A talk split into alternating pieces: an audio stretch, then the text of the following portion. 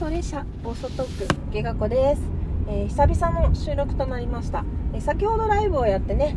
ちょっと声も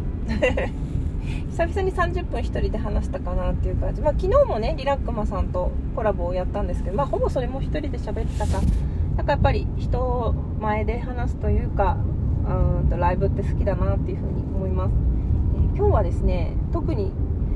テーマを決めずに話し出してるんですけどどうしてかっていうとなんかちょっとね話したいことがあって。うーんとね最近いろんな人と話をする中であの物をなくしたとか大事なものが壊れちゃったみたいな話になった時に私っていつからかななんかおばあちゃんがそうやって教えてくれたからかな。なんかあのそういう大事なものをなくしたり壊したりした時って身代わりになってくれたんだよみたいな話。するんですよ、まあ、その何て言うのかな。本当にそうかはわからないんだけど物をなくしたとか壊したっていう事実は変わらないじゃないですか。でそのショックを自分の考え方を変えることによって和らげるっていう多分おばあちゃんなりの技おばあちゃんの知恵袋的な感じだと思うんだけどなんか私はその考え方はすごく好きで誰かがそういう風になんかへこんでたりする時にはそういう風に声をかけるようにしてるんですよ。大事なものであればあるほど何か大きな厄災から自分の身を守ってくれたっていう風に思うとなんかちょっと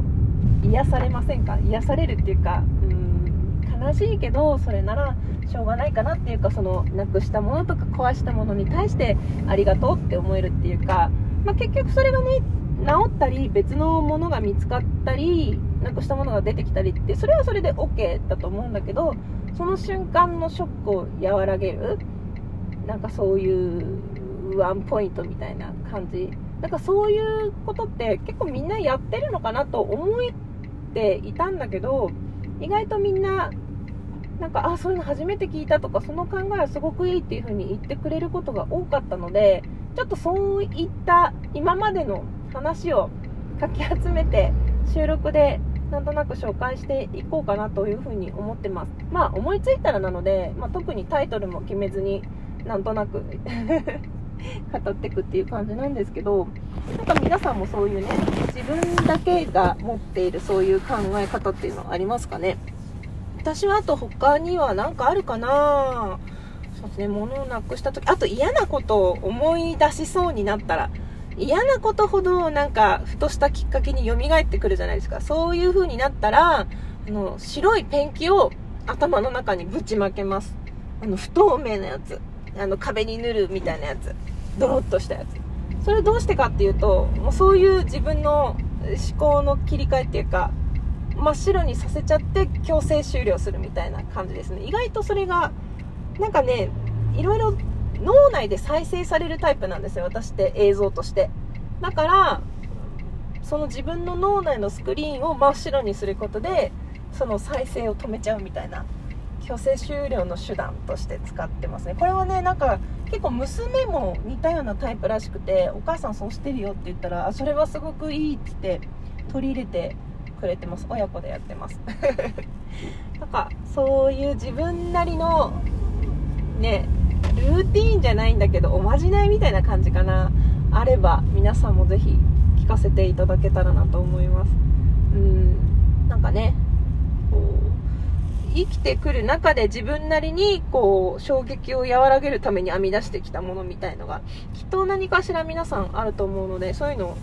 またお便りとかでシェアできたら楽しいんじゃないかなというふうに思います。実はですねあのピンマイクを使いたいとずっと思ってるのニコちゃんからもらったやつ。だけど前もちょっと言ったかもしれないけどその変換器を買い間違って今新しいのを届くの待ってるのね。だからちょっとね あの声のソムリエができないというかそれからやりたいんですよ。声のソムリエからピンマイクを使いたいというわけであの、はい、次の順番の人には何か待たせちゃってるんですけど、はい、関係ない収録ばっかり上げちゃってすいませんっていう感じですがあまあコツコツまた 1日1個はやりたいよね。全くフォロワー数が変動しないというか変動しないのがありがたいんですけど全然できてないから減ってくのはしょうがないかなと思うんだけどなんかうんそのまま推移してるのでありがたいなとかパーセンテージもなんか自分の中ではすごい低いように思っていたけどやっぱり人それぞれだからその何パーセント聞いてくれたっていうことには惑わされずにねあの行きたいのと思います。まあ生きてるよとか元気だよとかいろんな意味とか感謝とか込めて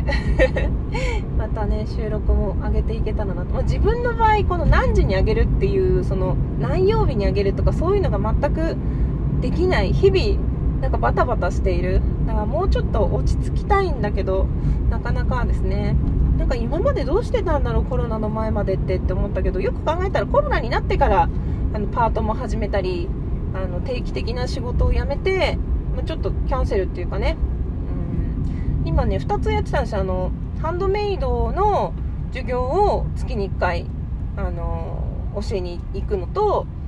えー、おばあちゃんたちに絵を教えに行く、うん、絵画教室みたいなのやったんですけどそれがもう完全にストップ。都内とかねそのちょっと電車で1時間ちょっと行くところなんでそれがなくなっちゃったんで完全に今ねハンドメイドもしてない状態なんでね手が鈍るんじゃないかと不安でございます、うん、ちょっとねなんか編んだりしたいなと思いますしなんかそれでまたプレゼント企画とかやりたい。そう企画ばっかり思いつくんですよね。やりたいこととか。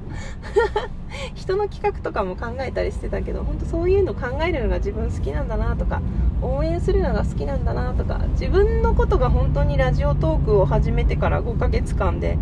いろんなことが分かりましたね。なんかもっとこうだと思ってたっていうのが違ったりあの過ぎてしまった過去のことも絶対に直せないもうね過去と他人は変えられないけど自分と未来は変えられるってお父さんがよく言ってたんだけどその過去ですら自分の考え方を変えるだけで違ったものに変わるっていうのがラジオトークを通してね皆さんから教えていただけたことなのでそういう気づきとかもまたシェアしていきたいっていうか語っていきたいっていうか自分の生きた証として日記代わりに残していきたいなんていうふうに思ってます。ね、これいつか自分の子供が聞くかどうかわかんないけど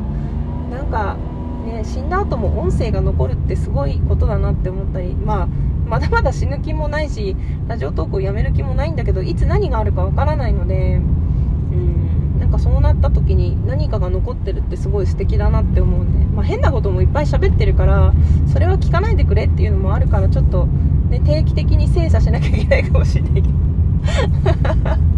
まあでもちょっとねこういろいろなんか毎日がね楽しくって幸せなのでそういうことを残していきたいかな。本当ラジオトーク始めた時って自分のメンタル落ちきっててやりたいことはあったけどすごい暗い時も私よく泣いてたしまたそういう悲しいことも続いてたんだけど今すごく元気で楽しくて毎日ヤホーヤホーって感じで本当ねこのライブでも言ったけどまさか人前であんなご機嫌に歌う日が来るとは思わなかった。そしてそれをなんか優しい目で見守ってくれる仲間が自分の周りにできるとも思ってなかったので本当感謝感謝でございます。どうもありがとうございます。というわけであ結構喋ったね。なんか短いかなと思ったんだけど好き勝手喋ってたらこんな時間になってしまいました。